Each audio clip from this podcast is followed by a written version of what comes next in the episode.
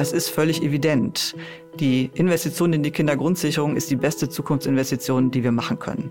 Und das sage ich als Familienministerin und das sage ich auch als Volkswirtin.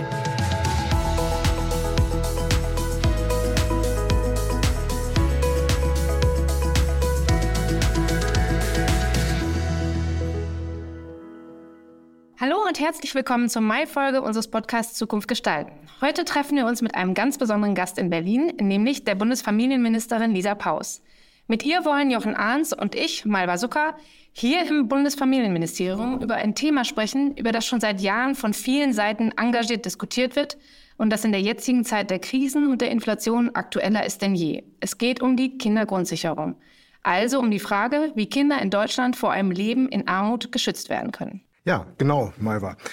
Wir wollen in dieser Folge erläutern, was sich hinter der Kindergrundsicherung eigentlich verbirgt und welche Bedeutung sie für unsere Gesellschaft hat. Auch um die politische Debatte, ganz klar, um die Kindergrundsicherung soll es gehen. Unsere Kolleginnen und Kollegen in der Bertelsmann Stiftung befassen sich ja schon seit mehr als zehn Jahren mit dem Thema Kinderarmut und der Frage, wie bedürftige Familien besser unterstützt werden können. Die Kolleginnen und Kollegen der Stiftung haben viele Studien zu diesem Thema herausgebracht und gerade auch eine Podiumsdiskussion zum Thema Kindergrundsicherung organisiert, bei der auch die Bundesministerin Lisa Paus mit dabei war. In diesem Zusammenhang hat es sich dann ergeben, dass Lisa Paus auch bei uns im Podcast zu Gast ist. Darüber freuen wir uns sehr, denn wir wollten die Position und die Motivation von Frau Paus noch genauer kennenlernen zum Thema Kindergrundsicherung. Genau so ist es und deswegen freuen wir uns eben sehr, dass wir die Möglichkeit heute haben. Wir sind gespannt von Ihnen, Frau Paus, zu erfahren, warum Sie sich so ausdauernd für das Thema Kindergrundsicherung einsetzen, wie Sie die derzeitige Diskussion im Bundestag und der Bundesregierung, die ja relativ hohe Wellen schlägt, dazu einschätzen und was Ihre Idealvorstellung für die Zukunft wäre. Und zu hören sein werden zwischendurch auch O-Töne unseres Jugendexpertin-Teams der Stiftung, das unsere Projektarbeit begleitet und eigene Positionen zu Kinderarmut, Benachteiligung oder Bildungsgerechtigkeit entwickelt hat. Denn, das ist zumindest die Ansicht unserer Fachkolleginnen aus der Stiftung, es ist wichtig, dass neben den Fachleuten eben auch die Betroffenen selbst, also Kinder und Jugendlichen, zu Wort kommen. Jetzt aber erst einmal genug der langen Vorrede. Willkommen, Lisa Paus, in unserem Podcast. Ja, hallo. Schön, dass Sie hier sind bei mir im Bundesfamilienministerium. Genau. Das ist toll. Ja. Frau Paus, bevor wir jetzt direkt ins Thema einsteigen, hier bei Ihnen im Ministerium, wollen wir Sie kurz vorstellen. Ich fange mal kurz an und ich hoffe, Sie machen dann weiter. Okay. Ähm, Sie sind seit April des vergangenen Jahres Bundesministerin für Familie, Senioren, Frauen und Jugend im Kabinett von Olaf Scholz in der Ampelkoalition. Sie sind schon seit 2009 Mitglied des Bundestages und als studierte Volkswirtin haben Sie sich in den Jahren davor in der Fraktion der Berliner Grünen auf wirtschafts- und finanzpolitische Themen konzentriert und Sie sind eine ausgewiesene Finanzexpertin. Ähm, das ist ganz klar. Möchten Sie sich ein wenig persönlich vorstellen? Also zum Beispiel aus was für einer Familie kommen Sie und wie leben Sie persönlich Familie? Ich bin 1968 geboren an der deutsch-holländischen Grenze, so richtig äh, auf dem Lande und ähm, hatte war die dritte. Äh, ich habe zwei ältere Brüder und äh, das war gerade in einer Phase, wo mein Vater, der war übrigens ähm, vollweise und hat dann über den zweiten Bildungsweg äh, es dann zum Ingenieur gebracht. Meine Mutter kommt aus dem Landgasthof. Und just an dem Tag, an dem ich geboren wurde, hat sich zusätzlich ereignet, dass er endlich das Grundstück für seine Firmengründung gefunden hat, sodass sozusagen zwei Ereignisse parallel liefen. Krass. Und äh, das heißt, äh, das war natürlich eine intensive Zeit. Ich bin also groß geworden mit zwei Eltern, die viel zu tun hatten, die beide sehr ähm, erwerbstätig waren und ähm, bin quasi quasi rund um die Schreibtische meiner Eltern und äh, zwischen zu Hause und der Firma groß geworden und nebenan war auch ein Wald, also ich hatte auch entsprechende Freiheiten und konnte mich gut bewegen. Seit 88 lebe ich aber in Berlin und das ist natürlich schon ein Kontrastprogramm. Das ist schon vor dem Mauerfall dann, ja. zum Leben auf dem Lande und ähm, also meine eigene Familiensituation ist jetzt so, dass 2013 mein Partner verstorben ist und ähm, ich eben seitdem meinen Sohn äh, alleine aufziehe als Alleinerziehende und eben jetzt seit vielen Jahren in einer Stadt lebe, wo ich eben weiß, was eben auch Kinderarmut bedeutet. Schlichtweg, weil Berlin auch gleichzeitig Hauptstadt der Alleinerziehenden ist, ja. so, weil wir hatten auch äh, viele schwere Jahre, was das Thema Arbeitslosigkeit angeht, etc.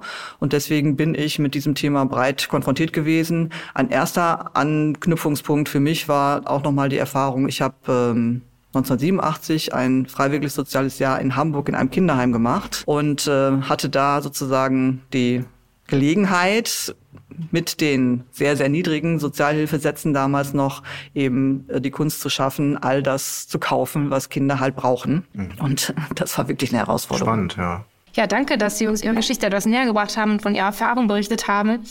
Dann steigen wir jetzt ein mit dem Thema Kindergrundsicherung, ähm, für das Sie sich als Familienministerin ja derzeit stark machen. Warum ist es eine Herzensangelegenheit für Sie? Ich werde jetzt das öfter gefragt und jedes Mal, wenn ich gefragt habe, denke ich nochmal drüber nach. Und ähm, ich glaube, es ist tatsächlich ein bisschen mit in die Wiege gelegt. Mein Vater als Vollweise, das war für mich natürlich eine Erzählung aus vorherigen Zeiten, aber das war schon auch was, was ich einfach mitbekommen habe. Und dann war ich eben im Kinderheim. Und ähm, das war in einer Zeit, wo eben gleichzeitig damals noch in Bonn Politiker gesagt haben, hey, ne, man kann auch mit wenig Geld auskommen, ist eine Frage einfach, dass man das gut macht. Ein Mantel, der hält auch mal länger als nur ein Jahr.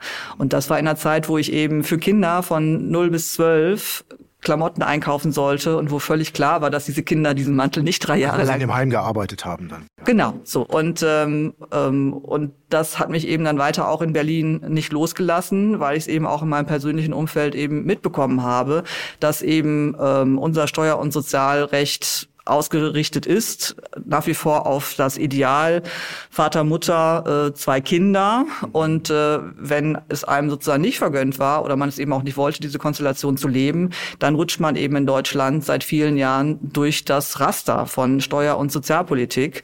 Und das finde ich einfach nicht fair. Ich finde, ähm, es gibt äh, viele Gründe, warum wir inzwischen andere Familienkonstellationen haben.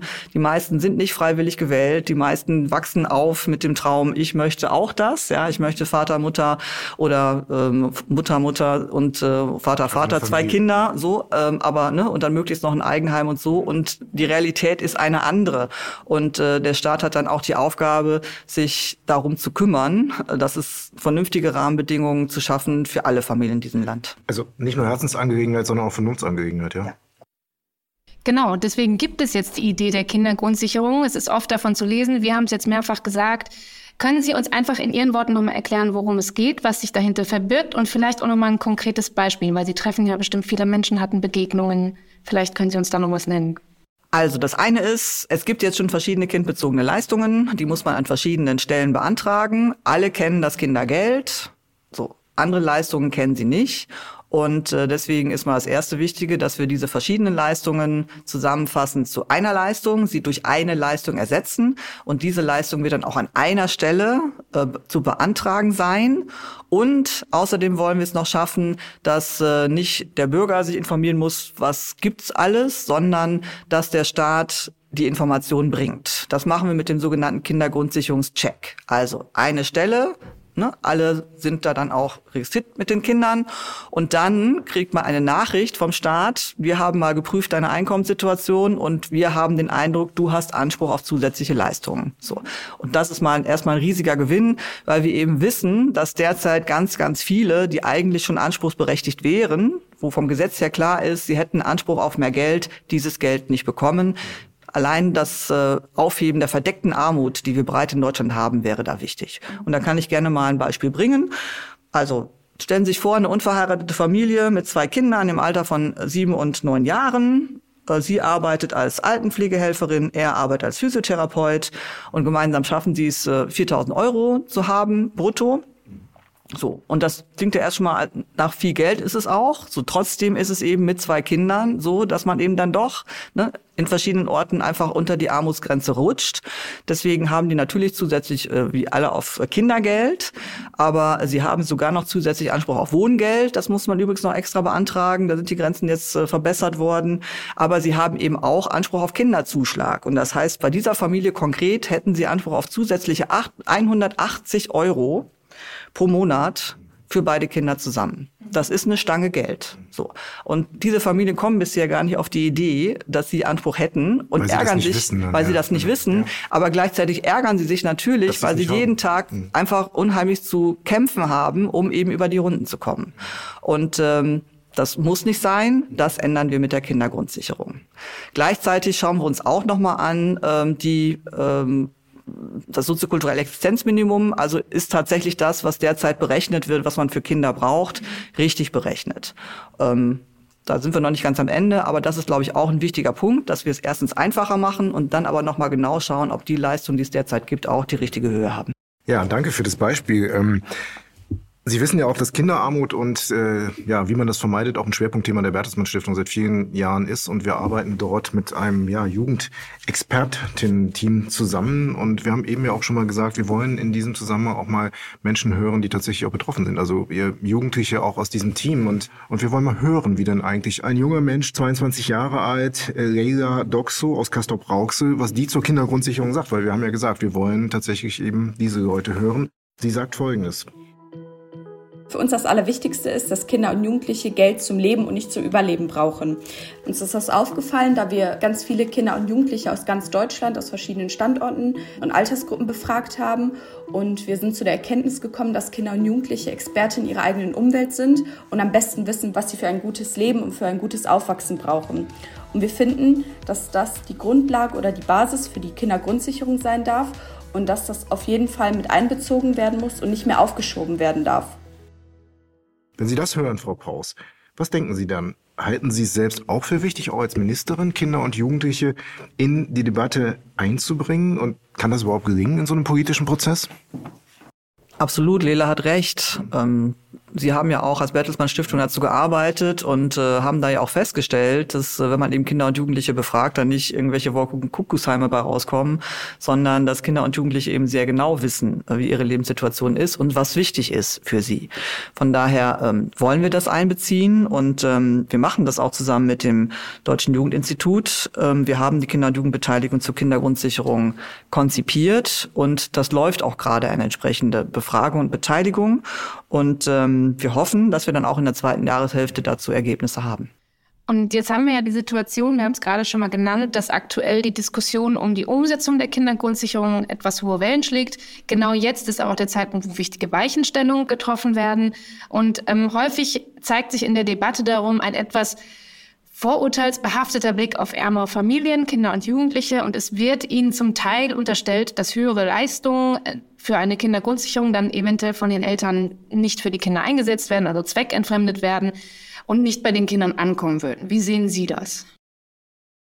Das ist einfach nicht der Fall. Ähm, alle Studien, die sich damit beschäftigt haben, alle, die sich wissenschaftlich damit beschäftigt haben, ähm, um diesem Phänomen auf die Spur zu gehen, was sich ja einfach nachhaltig hält, ja, sozusagen dieses Vorteil ist ja sehr, sehr penetrant, aber wissenschaftlich ist es nicht zu belegen, ist es nicht zu finden. Und ähm, wenn man sich mal anschaut, ähm, wo welche Familien insbesondere von Kinderarmut betroffen sind, dann sind es eben zum einen insbesondere Alleinerziehende, so und ähm, das ist einfach ich finde auch gewisserweise ein Schlag ins Gesicht von Alleinerziehenden, ihnen genau das zu unterstellen, weil das Gegenteil ist der Fall.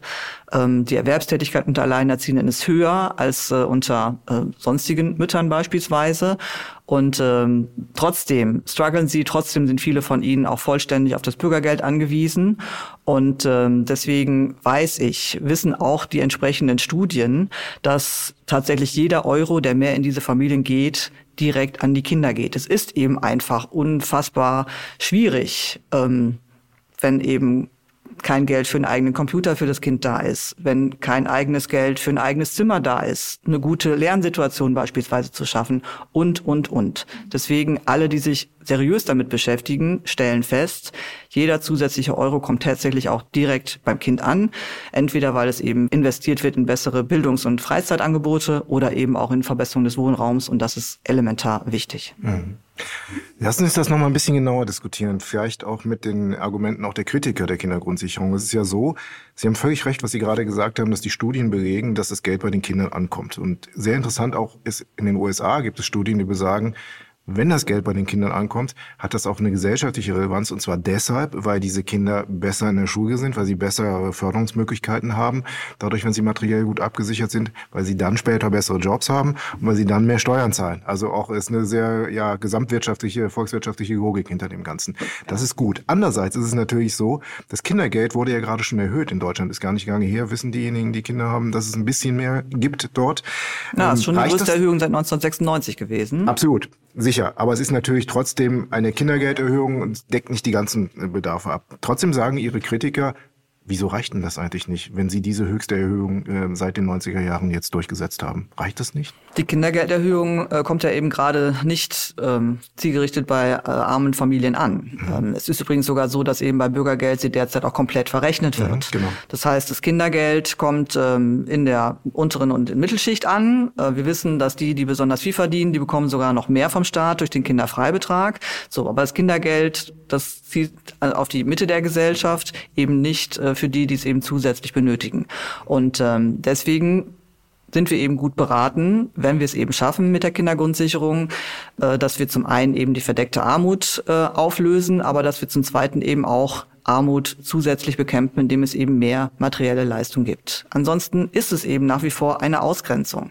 Sie haben darauf hingewiesen, die Studien sind eindeutig. Die, die gesundheitliche Situation verbessert sich. Auch der Bildungserfolg verbessert sich, weil man eben nicht sich von Anfang an ausgegrenzt fühlt, schambehaftet unterwegs ist und sozial ausgegrenzt ist. Wer sozial ausgegrenzt ist in einer Klasse, der ist dann auch bildungsmäßig nicht integriert in die Klasse.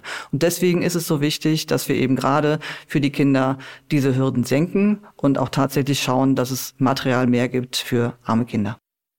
Wir haben nochmal einen O-Ton aus unserem Jugendexperten-Team. Dieser O-Ton ist von Lukas Tiehoff, 17 Jahre aus Dorsten. Wir haben tatsächlich einige Sorgen. Wir haben Angst, dass die Kindergrundsicherung ihren Namen am Ende gar nicht mehr verdient hat. Denn wenn nur Leistungen gebündelt werden, also Kindergeld und andere Hilfsmittel zusammengelegt und vielleicht sogar entbürokratisiert werden, reicht das nicht aus. Unsere Existenzsicherung muss neu berechnet werden, damit sie auf jeden Fall hoch genug ist, dass auch Kinder aus ärmeren Familien ein gutes Aufwachsen möglich gemacht wird. Frau Paus, können Sie den jungen Leuten die Sorge nehmen, dass die Kindergrundsicherung vielleicht nicht das bringt, was sie bringen sollte? Also äh, mit Sicherheit wird es so sein, dass wir dass, ich, dass wir die Kindergrundsicherung auf den Weg bringen. Und ich glaube, damit haben wir einen großen Schritt getan. Das ist ein echter Paradigmenwechsel. Wenn es eben unabhängig vom Einkommen der Eltern erstmal ne, diese eine Leistung gibt und wenn es auch einfacher wird, sie zu bekommen und wenn sie auch materiell besser ist. So. Natürlich, da ich eben schon seit vielen Jahren mit diesem Thema unterwegs bin, ähm, weiß ich, äh, welche Ideen es auch gibt, wie viel Geld sozusagen pro Monat es eigentlich mindestens geben sollte für Kinder. Und ähm, ja, das kann ich heute schon sagen. Also 700 Euro und mehr pro Kind pro Monat, äh, das wird jetzt diese Kindergrundsicherung nicht bringen. Aber ich glaube, es ist eben mehr als nur Kosmetik, wenn wir es schaffen, praktisch alle Kinder aus dem SGB II herauszuholen. Ja, so und eben einen einfachen Zugang zu Leistungen zu bekommen. Und wenn wir dann eben auch den weiteren Einstieg machen in Leistungsverbesserungen Verbesserung von armen Kindern. Und ich glaube, das werden wir schaffen. Es gibt immer wieder auch das Argument, dass es doch eigentlich sinnvoller sei, in Bildung zu investieren als in die Familien. Wie ordnen Sie das ein? Also diese Debatte ist ja auch schon lange, weil es ist eben absurd, das eine gegen das andere auszuspielen. Man braucht beides. So. Für echte Chancengerechtigkeit und für Aufstiegsmöglichkeiten braucht es natürlich einen äh, chancengerechten Zugang zu Bildung und es braucht gute Bildung für alle Kinder und übrigens möglichst auch von der Kita an. Kita-Ausbau wirklich als frühkindliche Bildungseinrichtungen. Aber ich habe es eben schon erwähnt, ähm, wenn ich eben rund um die Kita und rund um die Schule sozial ausgegrenzt bin, wenn ich eben nicht nur zu Geburtstagen nicht eingeladen werde, sondern vielleicht auch sonst schon ne, nicht dazugehören darf, weil ne, wegen zu wenig Geld in der falschen Gruppe, so dann bin ich auch in der Klasse ausgegrenzt. Und dann zusätzlich habe ich natürlich auch noch weniger Ressourcen für Nachhilfe und so weiter, auch wenn ich das theoretisch beantragen kann, ja, mit dem Bildungs- und Teilerpaket. Aber trotzdem ist es an jeder einzelnen Stelle, ist es eben so, dass äh, zu wenig Ressourcen da sind. Und das hemmt eben auch massiv den Bildungserfolg. Und deswegen brauchen wir beides. Wir brauchen eine gute, auskömmliche Kindergrundsicherung und wir brauchen dann auch Schulen, die integrativ und inklusiv sind, sodass tatsächlich alle Kinder die gleichen Chancen haben. Und noch einmal zusammengefasst, also Sie haben ja jetzt unterm Strich auch gesagt, es ist eine äh, Investition in die Gesellschaft gesamt. Was äh, sind nach Ihrer Meinung die stichhaltigsten Argumente nochmal für die Kindergrundsicherung? Und können Sie auch die zumindest nachvollziehen, die Gegenargumente als ehemalige Finanzpolitikerin, die Sie waren? Denn diese Gegenargumente kommen ja gerade vom Bundesfinanzminister, also von Kollegen aus Ihrer Regierung, gegen die Kindergrundsicherung? Also erstmal wollen wir, will ich mit der Kindergrundsicherung allen Familien in diesem Land das Leben leichter machen. So. Und das gerade in dieser Zeit mit multiplen Krisen Und äh, in einer Gesellschaft, das haben wir jetzt noch gar nicht angesprochen, aber der demografische Wandel in Deutschland schlägt ja auch voll zu. Wir haben jetzt schon massives, äh, massive Fachkräftemangel mhm. und ähm, in dieser alternden Gesellschaft äh, einfach mal jedes fünfte Kind einfach mal links liegen zu lassen. Jedes fünfte Kind in Deutschland lebt in Armut auf oder ist von Armut betroffen. Das äh, ist nicht nur krass unfair gegenüber diesen Kindern, sondern es ist auch ökonomisch vollkommen unsinnig. Richtig ist, Politik denkt auch in kurzfristiger Kameralistik und ähm, nicht jede Zukunftsinvestition sozusagen wird sofort äh, in diesem Jahr als solche gesehen und akzeptiert. Aber es ist völlig evident, die Investition in die Kindergrundsicherung ist die beste Zukunftsinvestition, die wir machen können. Und das sage ich als Familienministerin und das sage ich auch als Volkswirtin. Frau Paus, verstehe ich das richtig, dass Sie äh, gerade gesagt haben, dass uns die Kindergrundsicherung auch dazu verhilft, den demografischen Wandel und den Fachkräftemangel besser zu meistern? Ist das so? Davon bin ich fest überzeugt, weil ähm, diese Kinder sind da. Und wir sagen ja immer, ähm, unsere Kinder sind unsere Zukunft. Momentan erleben wir aber zumindest, dass eben für jedes fünfte Kind es noch nicht mal eine vernünftige Gegenwart gibt. Und wir haben die große Chance, ähm, diese Kinder zu glücklichen, selbstbewussten Menschen zu machen mit Kompetenzen. Die müssen wir aber auch nutzen. Wenn wir das nicht tun, dann haben wir auf der anderen Seite aber auch das hohe Risiko, dass wenn wir uns eben nicht darum kümmern, dass die Folgekosten viel, viel größer sind. Wir haben derzeit schon wieder eine Situation mit steigenden Schulabbrecherinnen und Schulabbrechern. So, das kann man auch, da, wissen wir auch, da gibt's immer auch einen sozialen Kontext. Und deswegen sind wir sehr gut beraten, diese Investitionen in die Zukunft unserer Kinder zu leisten mit der Kindergrundsicherung. Es ist gut für die Kinder, es ist gut für unsere Gesellschaft, es hilft uns beim demografischen Wandel. Und äh, umgekehrt sparen wir uns damit erstens ähm, mehr Ungerechtigkeit in unserer Gesellschaft und völlig unnötige Folgekosten, die wir heute schon sehen, dass wir sie vermeiden können. Frau Paus, wir erleben Sie ganz äh, zuversichtlich, dass das funktioniert mit der Kinderkurzsicherung. Und in die Zukunft zu sehen, ist auch immer ein bisschen schwer, gerade in unseren derzeitigen unsicheren Zeiten. Wir wagen jetzt trotzdem den Blick in die Zukunft. Glauben Sie, dass Deutschland wie geplant im Januar 2025 eine neue Kindergrundsicherung hat, die ärmen Familien wirklich hilft und die Ungleichheit in unserer Gesellschaft verringert? Ja. Natürlich. ja, und warum? Weil ähm, bin ja schon seit einigen Wochen in intensiven Gesprächen und äh, diese Gespräche haben wirklich zu was geführt. Und deswegen bin ich sehr zuversichtlich, dass wir unseren Zeitplan halten können, dass es äh, sehr, sehr zügig jetzt einen Gesetzentwurf geben wird. Und ähm, parallel dazu auch die äh, Bundesarbeitsagentur für Arbeit, wo diese eine Stelle sein wird, die dann eben diesen Kindergrundsicherungscheck auch macht, für alle Familien dann auch äh, die vorbereitenden Arbeiten aufnehmen kann. Und dann kann das was werden. Allerdings brauchen wir nicht nur das Kabinett, sondern wir brauchen Bundestag und Bundesrat. Mhm. Von daher, wenn wir das in der Bundesregierung geklärt haben, dann ist mein weiteres Ansinnen natürlich, auf die Länder zuzugehen und auch mit den Ländern ein Bündnis zu schmieden für unsere Kinder, für die Kindergrundsicherung. Danke, Frau Paus. Ich glaube, da liegt noch ein großes Stück Arbeit vor Ihnen. Vielen Dank, dass Sie bei uns im Podcast zu Gast waren und mit uns über das Thema Kindergrundsicherung gesprochen haben. Ähm das wird Sie intensiv beschäftigen und wir sind gespannt auf die politischen Ergebnisse und wie äh, die Zuversicht sich dann manifestiert. Wahrscheinlich werden wir mit Ergebnissen erst nach der politischen Sommerpause rechnen können, vermute ich mal. Und vielleicht sprechen wir uns dazu auch nochmal wieder. Schauen wir mal. Ja, vielen Dank auch von mir. Herzlichen Dank auch, dass wir hier bei Ihnen sein durften. Und wir werden auch nochmal alle Informationen in den Shownotes ähm, festhalten, damit das alle nachlesen könnten. Also vielen Dank nochmal an Sie. Und in der nächsten Folge beschäftigen wir uns ebenfalls mit einem sehr wichtigen und aktuellen Thema, haben einen spannenden Gesprächspartner zu Gast. Es wird um die Fragen der deutschen Sicherheitspolitik und um junge Menschen gehen. Aber lasst euch überraschen. In der Zwischenzeit schreibt uns gerne unter podcast.bertelsmann-stiftung.de oder hinterlasst auch gerne einen Kommentar, abonniert uns gerne, folgt uns, aktiviert die Glocke. Wir freuen uns. Tschüss und bis zum nächsten Mal. Vielen Dank. Ciao. Alles Gute. Ciao. Tschüss.